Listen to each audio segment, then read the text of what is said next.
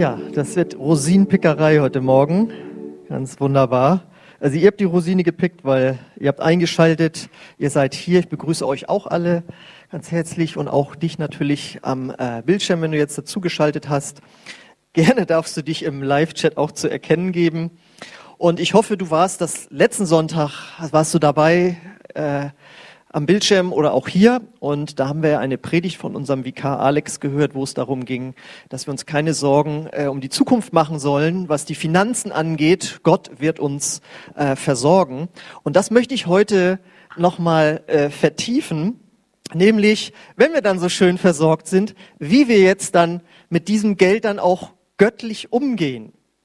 Ähm, ab einem gewissen Einkommen, sag ich mal, die Schüler können da jetzt nicht äh, leider nicht mitdenken, äh, aber ab einem gewissen Einkommen macht man sich ja Gedanken darüber, wie legt man sein Geld an? Ja, möchte man sich mal irgendwie ein Auto kaufen oder dann ein Haus kaufen und dann geht es natürlich auch um die Rente.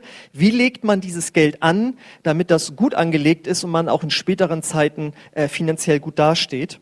Und äh, Gott in seiner Klugheit gibt uns in seinem Wort Gedanken, wie wir dieses Geld für die Ewigkeit gut anlegen können. Das heißt also, hier kommt jetzt ein Anlagetipp, äh, superb, direkt aus der Bibel, wie du dein Geld für die Ewigkeit gut anlegen kannst.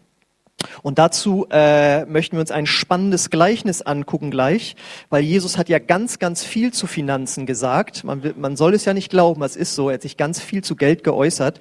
Und da äh, gucken wir jetzt, jetzt ein Gleichnis an, was er dazu erzählt hat. Und bevor wir dann tief einsteigen, möchte ich einleitend sagen, äh, unser Gemeinde geht es finanziell sehr gut und mir persönlich auch. So, die Predigt heißt Alter Verwalter. Und wie ich auf diesen putzigen Titel komme, sehen wir äh, jetzt anhand des Gleichnisses, das ihr seht. Das kommt nämlich vor im Lukas äh, Evangelium Kapitel 16, die Verse 1 bis 13. Und da lese ich mal vor. Er sprach aber auch zu den Jüngern, es war ein reicher Mann, der hatte einen Verwalter. Der wurde bei ihm beschuldigt, er verschleudere ihm seinen Besitz. Und er ließ ihn rufen und sprach zu ihm, was höre ich da von dir? Gib Rechenschaft über deine Verwaltung denn du kannst hinfort nicht mehr Verwalter sein. Da sprach der Verwalter bei sich selbst, was soll ich tun? Mein Herr nimmt mir das Amt, graben kann ich nicht und ich schäme mich zu betteln. Ich weiß, was ich tun will, damit sie mich in ihre Häuser aufnehmen, wenn ich von dem Amt abgesetzt werde. Und er rief zu sich die Schuldner seines Herrn, einen jeden für sich, und er sprach zu dem ersten, wie viel bist du meinem Herrn schuldig? Der sprach, hundert Fass Öl. Und er sprach zu ihm, nimm deinen Schuldschein, setz dich hin und schreib Flugs 50. Danach sprach er zu dem zweiten, du aber, wie viel bist du schuldig? Der sprach, 100 Sack Weizen. Er sprach zu ihm, nimm deinen Schuldschein und schreib 80. Und der Herr lobte den ungerechten Verwalter, weil er klug gehandelt hatte. Denn die Kinder dieser Welt sind unter ihresgleichen klüger als die Kinder des Lichts. Und ich sage euch, macht euch Freunde mit dem ungerechten Mammon, damit, wenn er zu Ende geht, sie euch aufnehmen in die ewigen Hütten. So, ich darf euch verraten aus dem Predigerleben, äh, also ich hatte das auf dem Herzen, über Finanzen zu sprechen. Ich wusste noch nicht, nicht wie genau. Dann kam mir dieses äh, Gleichnis in den Sinn, dachte ich, das nehme ich. Und als ich mich damit beschäftigte, stellte ich fest, dass in der Literatur allgemein gilt, das gilt als eine der schwierigsten Gleichnisse in der Bibel. Da wollte ich es wieder loswerden, aber da war schon Samstag. ähm, aber äh, ich denke doch, dass ich es gemeistert habe. Ihr könnt das ja nachher beurteilen und auch nochmal selbst äh, für euch dann äh, nachlesen. Also kurzer äh, Recap, also kurze Zusammenfassung hier und Rückblick. Wir haben da einen Verwalter, der kurz vor der Entlassung steht. Ein Verwalter ist klar, das ist nicht sein Besitz, sondern er verwaltet nur den Besitz von jemand anders, wahrscheinlich von einem Großgrundbesitzer. Und äh, er hat schlecht verwaltet. Also er hat einen schlechten Job abgeliefert und soll jetzt äh, entlassen werden. Und jetzt sieht er zu, wie er seine Schäfchen ins Trockene bekommt. Ähm, das ist übrigens ein Vorgang, den es heute auch noch gibt, wenn zum Beispiel Regierungen wechseln. Da gibt's ja so Übergangswochen. Ne? Und äh, da wird das ganz oft so gemacht, in diesen Übergangswochen, wo schon klar ist, wir sind nicht mehr an der Regierung, dass dann noch schnell Leute befördert werden und solche Sachen und so sowas läuft. Und äh, sowas ähnliches macht er auch. Er macht sich jetzt quasi, ich sag mal, fünfstellig beliebt bei Leuten. Warum fünfstellig? Äh, man kann es nicht 100 Prozent sagen, aber wenn du das auf heute umrechnest, was er den Leuten da an Geld erlässt, äh, dann bist du bei mindestens 10.000 Euro, wahrscheinlich sogar noch mehr. Ja, das kann man nicht genau, weil die Lebenshaltungskosten ja nicht so ganz vergleichbar sind. Aber es gibt verschiedene Anhaltspunkte, äh, was ein Jahreseinkommen eines Tagelöhners war und so weiter. Und dann kann man sagen, also er lässt hier fünfstellige äh, Schuldenbeträge. Und äh, ja, da macht er sich fünfstellig sozusagen mit beliebt bei den Leuten, äh, die ähm, äh, Schulden haben bei seinem Herrn, dem Großgrundbesitzer. So. Und jetzt kommt eben der Knaller in Vers 8, habe ich extra unterstrichen für euch. Und der Herr lobte den ungerechten Verwalter, weil er klug gehandelt hatte, denn die Kinder dieser Welt sind unter ihresgleichen klüger als die Kinder des Lichts. Dieser sozusagen betrügerische Verwalter wird jetzt von Jesus, unserem Herrn, gelobt. Und damit haben viele Christen ein Problem, wenn sie das lesen, und jetzt geht's noch weiter. Und auch Theologen und Ausleger haben damit ein Problem. Und sogar auch Übersetzer. Weil sie sagen, das kann nicht sein. Der Herr Jesus kann das nicht sein. Das muss der Großgrundbesitzer sein, der dort lobt, äh, weil Jesus kann ja nicht jemanden loben, der sowas falsch macht. Und deswegen findet ihr auch Übersetzungen, wo das so übersetzt wird, dann steht da so, und der ähm, der Besitzer des äh, Gutes oder äh, der Chef von dem äh, Verwalter, der lobt ihn, steht dann da drin. Ähm, ich habe dann nachgeguckt, wie kommt man dazu, dass ich habe das jetzt äh, 26 Jahre gelesen. Für mich war immer klar, damit ist der Herr Jesus gemeint. Und äh, dann habe ich mir angeguckt, wie Leute drauf kommen zu sagen, das ist doch nicht der Herr Jesus, sondern sie sagen dann halt, der Verwalter hat ja in gewisser Weise diesen Schuldnern was Gutes getan. Und die, ne, die haben sich ja gefreut. Ja, das mache ich gerne. Das schreiben wir gerne um. Und die Schuldner haben sich gedacht, sowas kann der ja nicht alleine entscheiden. Das muss ja sein Herr sein. So nett ist der. Das heißt, er hat sich beliebt gemacht oder er hat seinen Chef beliebt gemacht bei den anderen und hat Großzügigkeit gezeigt und hat es dadurch jetzt wieder seinem Chef unmöglich gemacht, ihn zu entlassen. Weil dann wäre ja rausgekommen, nicht er, also der Großgrundbesitzer war so großzügig, sondern er hat sich von seinem Verwalter reinlegen lassen und diesen Gesichtsverlust hätte er nicht ertragen. Also hat er quasi so da gesessen, ganz schön schlau, jetzt kann ich dich nicht mehr entlassen, weil sonst stehe ich komisch da sozusagen bei meinen Kunden, bei den Schuldnern. So kann man das äh, sehen. Äh, ich glaube das nicht, weil es steht ja extra drin, er erlässt diese Schulden Verse vorher seht ihr das, damit er dann gut dasteht bei den anderen. Also er, nicht sein Chef, sondern er, weil er davon ausgeht, dass sie durchaus merken, dass er da jetzt was äh, macht, was eigentlich nicht ganz in Ordnung ist. Ja, ähm, also von daher kann ich dieser Auslegung nicht so folgen, sondern äh, ich gehe davon aus, dass es der Herr Jesus ist. Und warum? Weil in dem Satz, äh, wo er den lobt, kommt er als nächstes, denn die Kinder dieser Welt sind unter ihresgleichen klüger als die Kinder des Lichts. Da sind wir ja schon in der Auslegung. Und zu unterscheiden zwischen Kinder dieser Welt und Kinder des Lichts, also wir später die Christen, also das ist ja, glaube ich, wohl etwas, äh, was der Herr Jesus äh, vornimmt an Unterscheidung und an Beurteilung und nicht ein Großgrundbesitzer. So, aber jetzt kommt der entscheidende Satz, wenn ihr euch mit sowas beschäftigt. Wie auch immer, wer auch immer ihn jetzt gelobt hat, es wird nicht das betrügerische Verhalten gelobt, auch von Jesus nicht, sondern die Klugheit wird gelobt. Das ist das Entscheidende an, diesem, an dieser Aussage. Ja? Das heißt nicht, also es geht darum, dass wie wird gelobt, nicht, dass er es gemacht hat. Und solche Phänomene, das kommt immer mal wieder vor. Also zum Beispiel im Zweiten Weltkrieg gab es einen deutschen General, der wurde von den Briten gelobt oder lobend erwähnt, der hat's richtig drauf. Wie der taktisch seine Truppen verschiebt und wie der kämpft und so weiter. Ich nenne jetzt keine Namen, ich will hier niemand keinen Nazi-General glorifizieren, aber es ist nachweislich so, dass selbst Winston Churchill gesagt hat, also der General, der hat's richtig drauf. So, und da sind wir uns ja einig drüber. Er lobt nicht einen General, der seine eigenen Truppen da, also hier äh, die Briten erschießt. Er lobt ihn nicht dafür, dass er das macht, sondern wie er Dinge gemacht hat. Und darum geht es in diesem Gleichnis oder in dieser Aussage, wie der Verwalter das angestellt hat, hat Klugheit äh, bewiesen. Und so was ähnliches, so einen ähnlichen Gedanken formuliert Jesus an einer anderen Stelle auch nochmal. Da sagt er nämlich in Matthäus 10, Vers 16 zu uns Christen.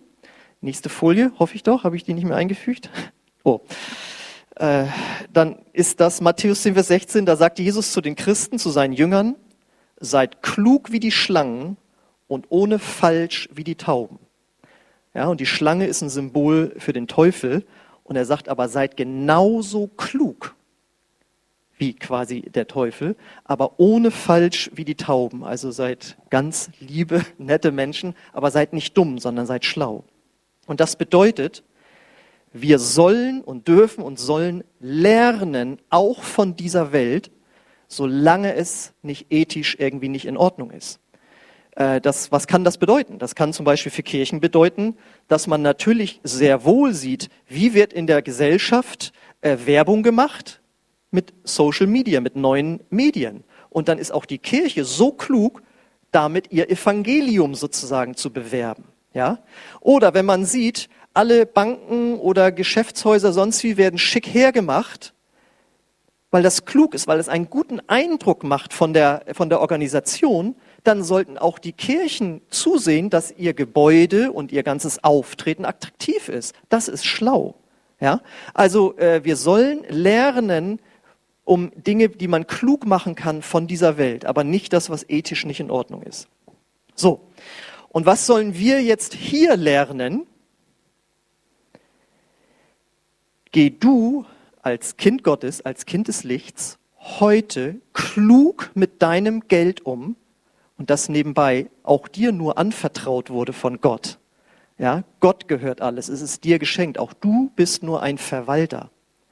Geh heute klug mit deinem Geld um, und jetzt kommt's, damit es dir in Ewigkeit Gewinn bringt.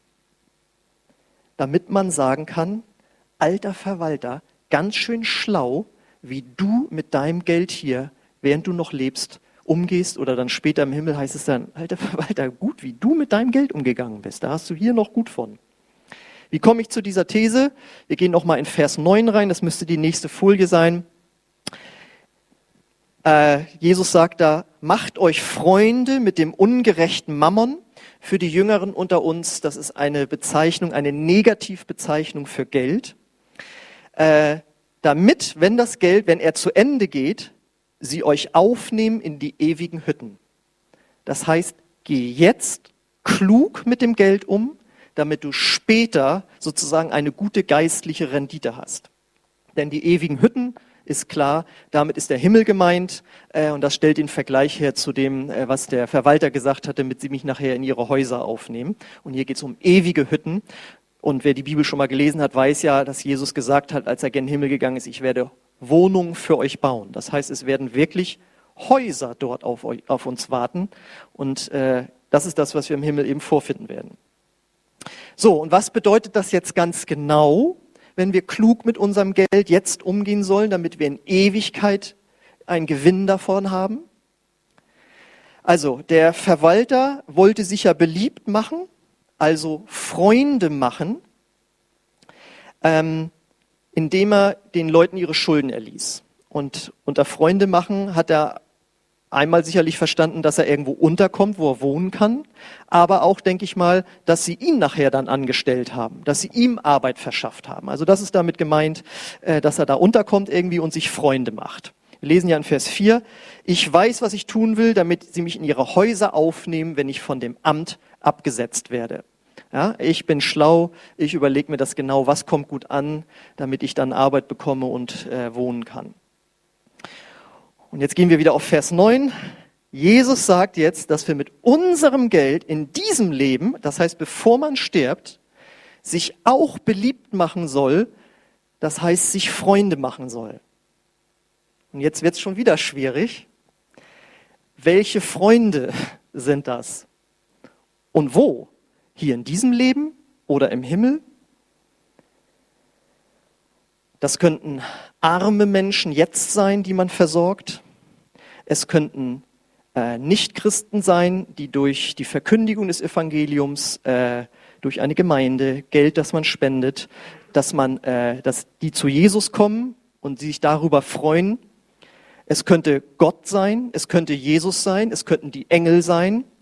Diese Bandbreite. Und wenn man das dann so liest, denkt man schon wieder, ich nehme ein anderes Gleichnis. Äh, das ist ja, was könnte das jetzt sein? Und wisst ihr was? Und wenn man dann ganz lange nachdenkt, kommt man wieder zu dem Ergebnis und sagt, das spielt eigentlich keine so große Rolle. Es geht darum, dass man sein Geld geistlich gut investiert. Und dann schließt sich, da muss man natürlich die ganze Bibel im Blick haben und auch das Neue Testament, indem man sein Geld Bedürftigen gibt und der Kirche Gottes, einer Gemeinde gibt, damit die wiederum Menschen für Jesus gewinnt. Ja, wenn du so denkst und diesen Mindset hast, und den finden wir nun mal im Neuen Testament, und das, dass wir die Armen unterstützen sollen, zieht sich durch die ganze Bibel, damit liegst du immer richtig. Ja, das heißt, wer speziell jetzt die Freunde sind, ist gar nicht so wichtig. Das ist, das ist die ganze Bandbreite. Wenn du Armen was gibst, dann werden das deine Freunde. Wenn es Menschen gibt, die zum Glauben kommen, werden das deine Freunde. Und Gott äh, freut sich auch darüber. Ja, äh, ich meine, wer im Kinderdienst schon mal mitgearbeitet hat, wird bestimmt schon mal so eine Geschichte gehört haben, wenn es dann heißt, und weißt du was, wenn du dich hier in die Kinder investierst, dann können die nachher mal sagen, zum Beispiel im Himmel, wenn man sich dann wieder trifft, ich bin dann damals weggezogen, aber du hast mir in der Kinderstunde von Jesus erzählt und da habe ich Jesus mein Leben gegeben. Meine Nichte hat sich mit viereinhalb äh, bekehrt. Ja? Oder wer weiß es denn? Wenn du ein Waisenkind, meinetwegen in Afrika oder sonst wie, monatlich finanziell unterstützt und du wirst dieses Kind vielleicht niemals treffen, aber es kann doch gut sein, dass ihr euch dann im Himmel wieder trefft und das Kind sagt, und weil du damals etwas von deinem Gehalt abgegeben hast, ist mir eine christliche Schule finanziert worden, wo ich zum Glauben gekommen bin. Dadurch bin ich jetzt hier. Wir sind Freunde sozusagen, ja. Und noch schöner ist es natürlich, wenn jemand, wenn du dann im Himmel jemand triffst, der sagt, weil ihr als Kirche damals Geld investiert habt, um Alpha-Kurse zu machen, um Sendungen auszustrahlen, was immer man investiert als Gemeinde, damit Menschen zum Glauben kommen. Und dadurch bin ich damals zum Glauben gekommen, weil du damals auch etwas von deinem Geld abgegeben hast. Dann sind das die Freunde, ja. Und Jesus freut sich darüber, wenn du in sein Reich investierst. Und das geht eben von Bedürftigen bis die Armen, ja. Und damit machst du dich beliebt, ja. Äh, ich sage nicht, dass man nicht auch von Gott geliebt ist, wenn man wenig gibt oder so. Die Bibel sagt, Gott liebt alle Menschen und wir werden grundsätzlich geliebt äh, als Kinder Gottes. Da gibt es keine erste und zweite Klasse. Aber dass, wenn man Gutes tut oder wenn man Schlechtes tut, das kann man ja beides tun, auch als Christ. Ich glaube schon, dass sich Gott eher darüber freut, wenn wir was Gutes tun. Ja? Also, das heißt, die Bandbreite von es könnten Bedürftige sein bis Gott und die Engel, äh, das finde ich, ist da alles mit drin.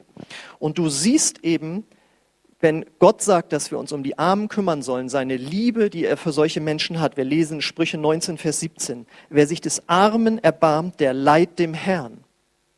Und der wird ihm vergelten, was er Gutes getan hat. Ja? Und das wird uns vergolten werden in Form von Lohn im Himmel. Ja? Weil Gott liebt jeden Menschen und er hat ein besonderes Auge auf den Menschen, die es schlecht geht, ob es jetzt materiell ist oder geistlich schlecht geht. Dafür ist Jesus auf die Welt gekommen, dass er äh, für Menschen gestorben ist, die ohne ihn verloren sind. Das ist seine Liebe, die sich zeigt und er vergilt es uns, wenn wir da rein investieren, dass das Gute geschieht, dass Menschen versorgt und gerettet werden. Und wir müssen auch wissen, die Bibel sagt, wir alle werden vor dem Richterstuhl Christi erscheinen. Wenn wir Jesus in unser Herz aufgenommen haben, wird es nicht darum gehen, ob wir in den Himmel oder die Hölle kommen. Aber unser Leben wird beurteilt werden. Was hast du gemacht mit deiner Zeit, mit deiner Kraft, mit deinem Geld, auch mit der Freiheit, zum Beispiel in einem Land wie Deutschland zu leben? Wie hast du das, was hast du da gemacht? Und ich glaube nicht, dass das so sein wird, aber man könnte sich das so vorstellen.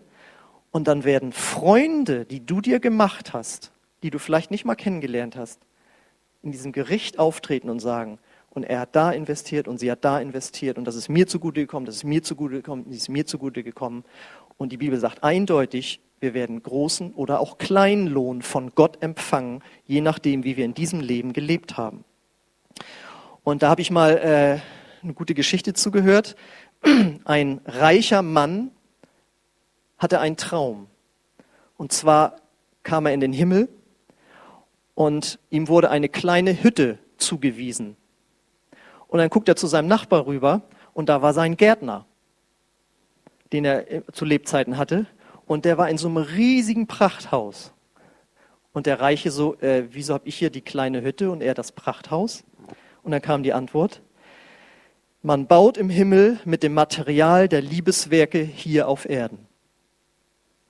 Man baut im Himmel mit dem Material der Liebeswerke hier auf Erden. Nagelt mich da nicht drauf fest, auch nicht im Himmel. Ich weiß es nicht, ob das tatsächlich in solchen Formen von diesen Häusern sich äußert. Äh, es geht nur darum, die Bibel sagt eindeutig, es wird unterschiedlichen Lohn geben. Und dabei wird es danach geben, wie viel uns anvertraut wurde. Äh, das wird alles ganz gerecht sein, aber es wird so sein. Und wenn wir jetzt klug unser Geld hier investieren, dann werden wir reichen Lohn im Himmel haben.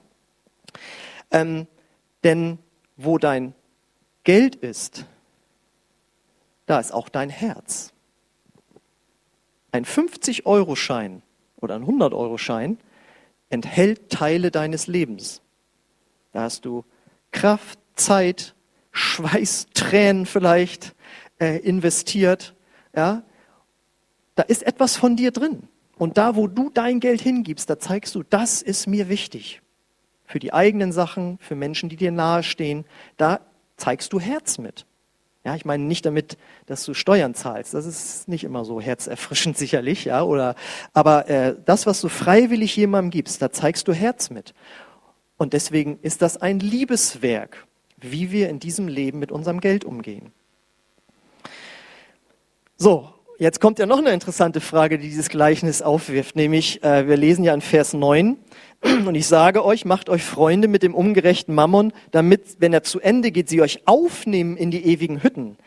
Bedeutet das jetzt, dass wenn ich Geld spende, dass ich mir damit quasi eine Eintrittskarte für den Himmel bezahle? Könnte man ja lesen, oder? Macht das, damit, wenn das Geld zu Ende ist, sie, Gott, die Engel, die anderen, aufnehmen in die ewigen Hütten in den Himmel. Und auch an dieser Stelle sagt man dann wieder so,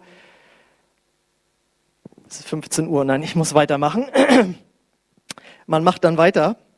Also äh, einmal muss man, ist eine Aus, Grundregel der, der Auslegung, du musst alles immer im Zusammenhang sehen. Wenn du einen einzelnen Vers hast, guck, in welchem Zusammenhang mit anderen Versen er steht. Und wenn das noch nicht so viel hergibt, dann musst du diesen Vers im Gesamtzusammenhang der Bibel sehen und da nochmal speziell auch im Zusammenhang des Neuen Testamentes. Und das Neue Testament lehrt eindeutig, wir kommen nicht in den Himmel, weil wir irgendwo Geld bezahlen. Wenn das der Fall wäre, dann hätte ja Martin Luther damals doch falsch gelegen, als er gegen den Tetzel vorgegangen ist, wenn die, der Groschen hier im Kasten klingt, die Seele in den Himmel springt. Ähm, die Bibel, das Neue Testament lehrt eindeutig, dass wir nur durch den Glauben an das vergossene Blut von Jesus Christus für unsere Sünden gerettet sind. Das wäre ja sonst auch krass. Wenn das irgendwas noch mit dem Geld zusammen hätte, dann würde es ja immer die, immer die Frage im Raum stehen, äh, war das jetzt genug bezahlt? Man weiß ja nie, wann genug Geld gespendet wurde. Und dann die Horrorversion, stehst da sozusagen alles bildlich vor der Himmelstür und dann, tja, sagt Petrus dann, waren leider nur 4.990 Euro, die gespendet wurden. Hier müssen aber mindestens 5.000 Euro angegangen sein. Tut mir leid, 10 Euro, aber irgendwo müssen wir auch eine Grenze ziehen. Also äh, das wäre ja fatal. Also das kann es ja wohl nicht sein. Ähm, wir lachen jetzt darüber, aber die anderen Weltreligionen leben so. Sie leben von ihren guten Werken. Habe ich genug Gutes getan? Habe ich genug vielleicht gekämpft? Habe ich genug meditiert, gefastet? Habe ich religiöse Werke getan? Und sie wissen nicht, wann sie genug getan haben. Das Schöne ist, die Bibel sagt eindeutig, wenn wir an Jesus glauben, dann haben wir genug getan, denn er hat genug getan, indem er sein Blut vergossen hat.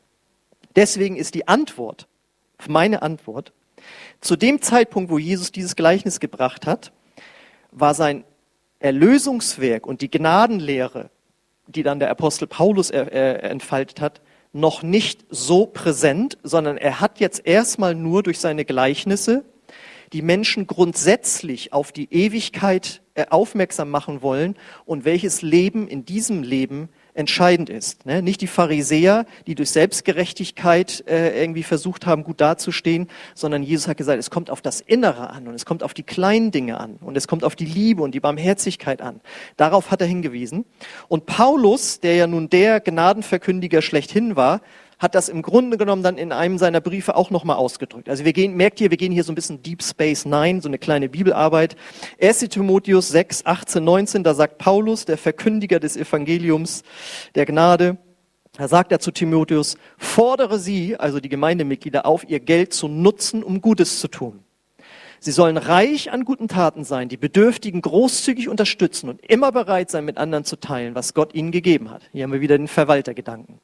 Auf diese Weise legen sie mit ihrem Besitz ein gutes Fundament für die Zukunft, um das wahre Leben zu ergreifen. Also das ist im Grunde genommen nochmal die gleiche Aussage. Und ähm, das Neue Testament macht aber auch eben sehr deutlich, wenn du an Gott glaubst, wird sich das dadurch zeigen, dass du gibst.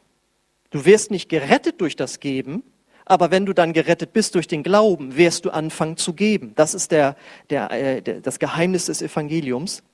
Und wir werden anfangen, in das Reich Gottes zu investieren. Und vielleicht findest du es hilfreich, folgenden Satz zu hören vom sogenannten Kirchenvater Augustinus. Der hat gesagt, willst du ein kluger Haushalter oder Verwalter sein? So gib, was du nicht behalten kannst, auf das du empfängst, was du nicht verlieren kannst nämlich den Lohn im Himmel. Nochmal, willst du ein kluger Haushalter sein, so gib, was du nicht behalten kannst. Ihr wisst ja, wir gehen, kommen nackt auf die Welt und gehen auch nackt wieder in, in die Ewigkeit.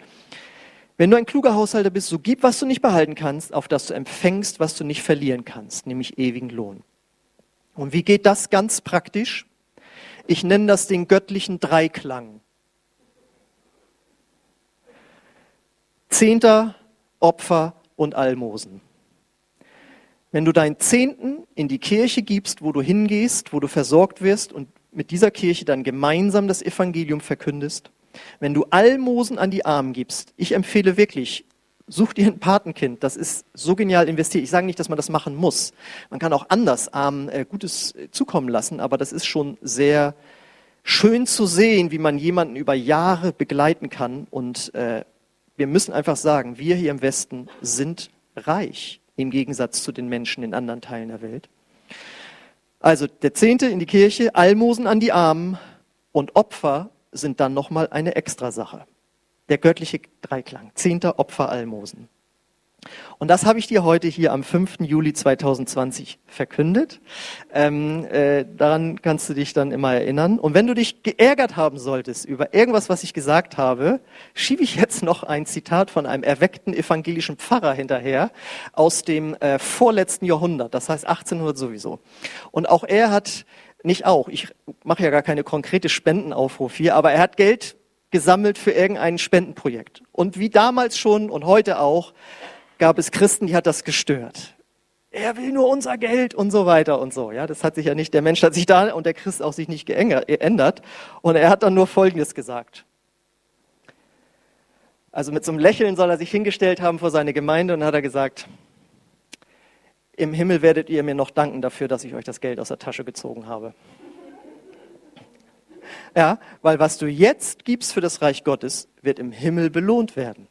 Ja, und dann ich habe damals widerwillig gespendet, aber weißt du so, ja, also das habe ja jetzt nicht ich gesagt, das hat ja der Pfarrer gesagt. Ne? Aber also, genau.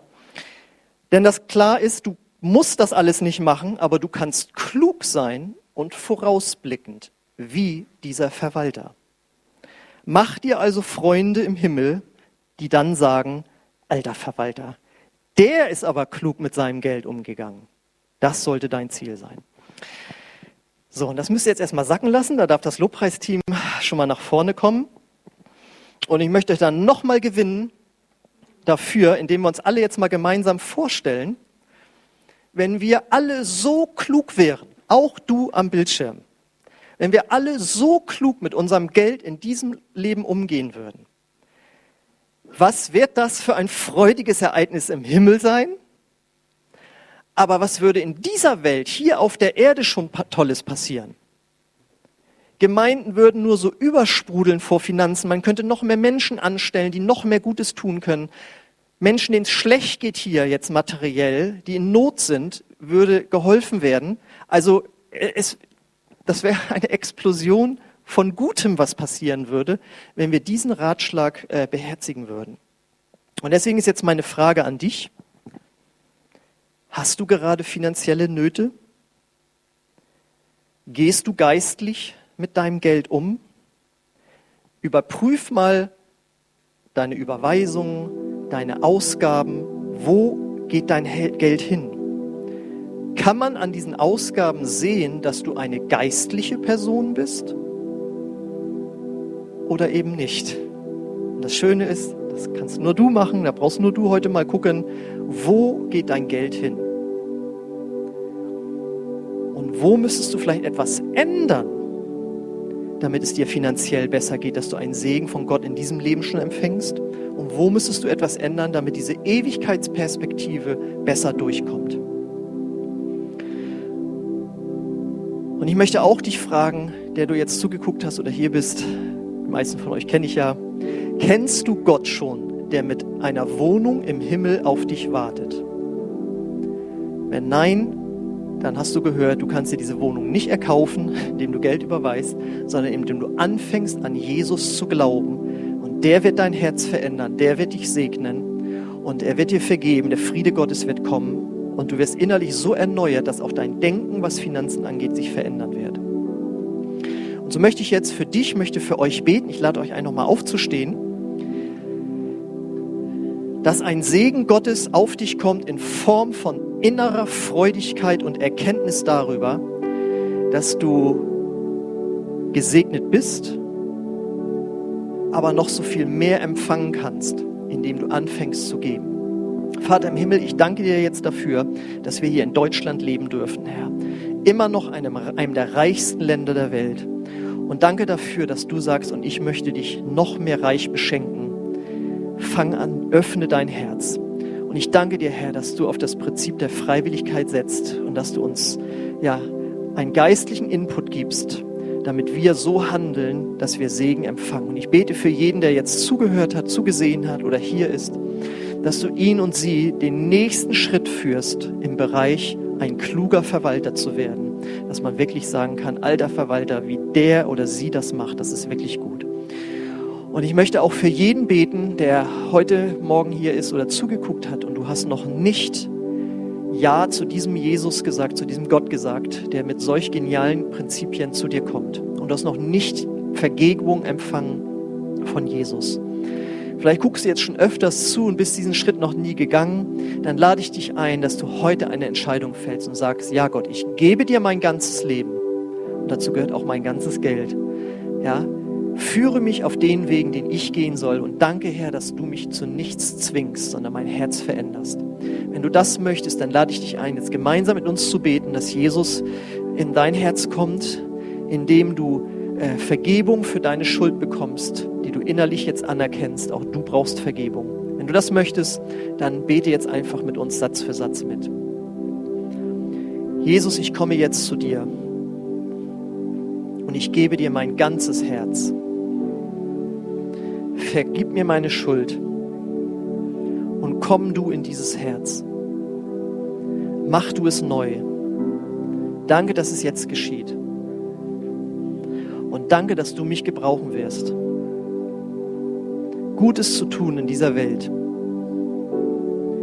und dafür sogar Lohn zu empfangen. Amen. Amen. Wenn du so ein Gebet das erste Mal gesprochen hast, dann lade ich dich ein, dich bei uns zu melden über unser Kontaktformular, das du auf unserer Homepage findest. Und dann möchten wir äh, gerne Kontakt mit dir aufnehmen und dich unterstützen in den ersten Schritten als Christ.